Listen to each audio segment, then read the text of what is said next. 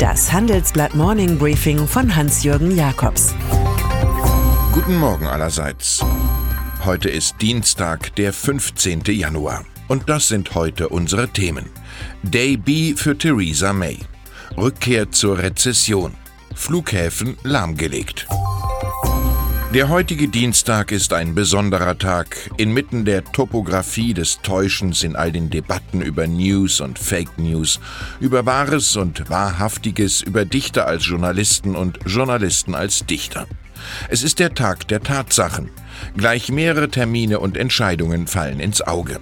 First of all ist dann natürlich die Sache mit dem Brexit. Die Niederlage der Theresa May, die auch die vorgenommene Verlegung der Abstimmung sowie die finale Seelenmassage der Abgeordneten nicht vor dem Debakel retten wird. Rund 100 Tories aus den eigenen Reihen wollen nach wie vor gegen ihren Vertragsentwurf mit der EU votieren. Nach Day B wird noch mehr in Szenarien gedacht. Mit jeder Woche, die vergeht, wird No Deal wahrscheinlicher. Monoton spricht Premierministerin May wie eine hängengebliebene Schallplatte von der Pflicht, den Willen des Volkes, also das Referendum, zu verwirklichen. Ganz so, als könne sich dieser Wille seit 2016 nicht komplett verändert haben. Demokratie ist ein Verfahren, das garantiert, dass wir nicht besser regiert werden, als wir es verdienen, formulierte der große George Bernard Shaw. Das alles drückt aufs Gemüt und auf die Bilanzen der deutschen Volkswirtschaften. Davon werden heute die vom Statistischen Bundesamt in Wiesbaden veröffentlichten Daten künden. Die Sorge ist groß, dass die deutsche Volkswirtschaft nach dem trüben dritten Quartal mit minus 0,2 Prozent auch im vierten Quartal nicht mehr wächst. Im Lehrbuch nennt man das Rezession. Nach all den glücklichen Konjunkturmomenten der letzten Jahre eine Schneewalzenerfahrung. Wie die deutschen Konzerne unter Absatzschwächen leiden, schildern wir in unserem Titelkomplex. Die Importe unseres Handelspartners China sackten im Dezember um 7,6 Prozent weg. Der Pkw-Absatz brach um 6 Prozent ein. Und wir kommen in eine Lage, in der Ludwig Erhard gesagt hätte, es sei immer noch besser, die Wirtschaft gesund zu beten, als sie tot zu reden. Nicht an Wirtschaftspsychologie, sondern an die Logik ihres Portemonnaies denken heute die Streikenden auf acht deutschen Flughäfen. Im Choral mit der Gewerkschaft Verdi fordern die Mitarbeiter aus der Abteilung Security mehr Lohn. Für mehr als 200.000 deutsche Reisende bedeutet das heute mehr Stillstand. Vor allem, weil das Superkreuz Frankfurt von 2 bis 20 Uhr lahmgelegt ist. Allein bei Lufthansa fallen 500 Flüge aus. In unserer permanenten Revolution der Möglichkeiten predigen wir höchste Mobilität als Grundbedingung der Wachstumswirtschaft und finden uns schließlich in irgendeinem Warteraum wieder.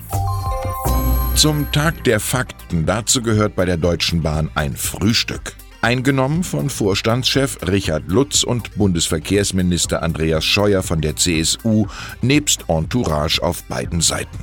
Morgens um sieben ist die Welt nicht mehr in Ordnung. Der Manager will bekanntlich sein Konzept zur Rettung des Staatsbetriebs aus seinen vielen Problemzonen vorstellen, wovon Unpünktlichkeit und Zugschäden dem Volk eindrucksvoll in Erinnerung geblieben sind. Die Politik dagegen erlebt die Schuldenlast als Fahrt in der Geisterbahn. Es sieht ganz so aus, als sei mal wieder eine große Bahnreform nötig. Eine, die den politischen Versorgungsfall Ronald Pofalla von der CDU, bisher Vorstand Infrastruktur, in noch prominentere Ränge bringen könnte. Polen diskutiert über Hassreden und die Aufheizung des politischen Klimas. Grund ist die Ermordung des 53-jährigen Danziger Bürgermeisters Pavel Adamowitsch. Am Sonntagabend war er bei einer Spendenaktion auf offener Bühne vor hunderten Menschen niedergestochen worden. Der 27-jährige Täter soll aus Rache gehandelt haben. Er hatte wegen eines Banküberfalls lange in Haft gesessen. Polen trauert, Europa weint. Adamowitsch habe für ein Europa der Völkerverständigung gestanden und für eine Gesellschaft, in der auch Minderheiten geschützt werden, erklärt Carsten Sieling, der SPD-Bürgermeister der Danzig-Partnerstadt Bremen. Adamowitsch verkörperte jene Liberalität, die der gegenwärtigen Regierung in Warschau fehlt. Und dann ist da noch die Milliardärsfamilie Reimann mit kurpfälzischen Wurzeln. Aus Gründen der Steuererklärung lebt diese längst bei Wien und lässt ihr Geld von Luxemburg aus zirkulieren. Nachdem das von der Holding JAB dirigierte großherzogliche Portfolio innerhalb eines Jahres rund eine Milliarde Euro an Wert verloren hat und der Eigentümerclan nicht mehr als Deutschlands reichste Familie firmierte, wechselte Chairman Bart Becht jetzt in den Ruhestand.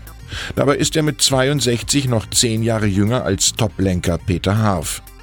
Der Intimus der Reimanns muss jetzt schauen, wie er das Reich aus Kaffee, Jakobs und Dau Egberts, Kosmetik, Koti und Haushaltsmittel, Beteiligung an Racket Bankhisser wieder auf Tempo bringt. Ich wünsche Ihnen einen besonnenen und entscheidungssicheren Tag. Es grüßt Sie herzlich Hans-Jürgen Jakobs.